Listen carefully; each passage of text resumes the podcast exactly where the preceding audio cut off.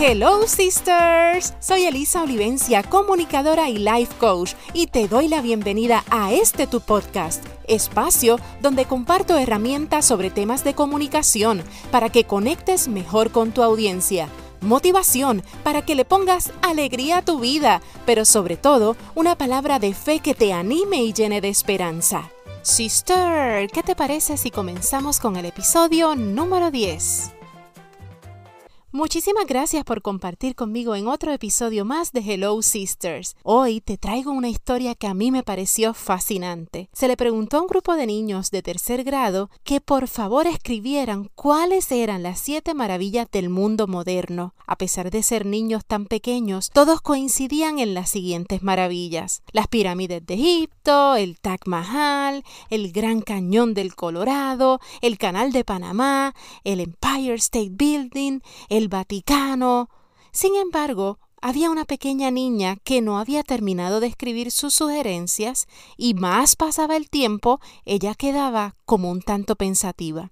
El maestro le preguntó si tenía problemas con su lista y la niña respondió que sí, que tenía un poquito de dificultad. No puedo terminar mi lista, maestro, porque hay muchas, muchas maravillas. El maestro le dijo, pues muy bien, léeme lo que piensas y lo que tienes hasta ahora. Quizás te podemos ayudar. La niña se tomó un tiempo para reflexionar y luego de pensar por algunos segundos decidió compartir su lista de maravillas. Con mucha inquietud le dice, yo pienso que las siete maravillas del mundo son las siguientes.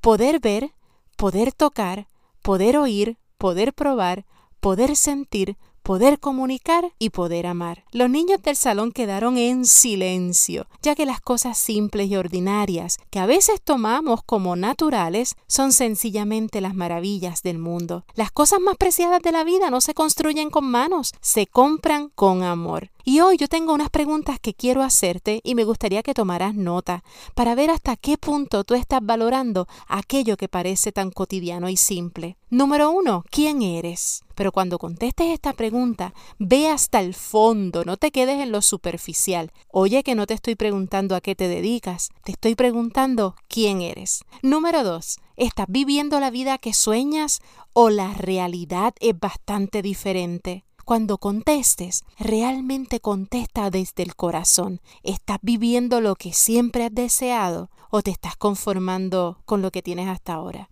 Número 3. ¿Quieres sentirte abundante en el plano económico, en el plano mental y en el plano espiritual? Número 4. ¿Estás dispuesta a empezar la vida que realmente deseas tener? Número 5. Eres capaz de dejar todo a un lado y comenzar a desarrollar pensamientos que te ayuden a crecer. Y número 6 eliges tus decisiones desde el miedo o desde el amor? Estas son preguntas poderosas que ciertamente te van a ayudar a posicionarte, a ver en dónde tú estás parada y sobre todo que puedas aceptar que necesitas retomar una ruta diferente. Las grandes maravillas del mundo están en nuestros ojos. Según nosotros podamos ver y el lente que querramos usar, vamos a poder apreciar una y mil veces que somos más que bendecidas y estamos rodeadas de inmensas maravillas. Será entonces hasta nuestro próximo encuentro en Hello Sisters Podcast. Recuerda que seguimos conectadas en Facebook en mi fanpage Elisa Olivencia y en Instagram te habló Elisa Olivencia, tu sister, tu coach.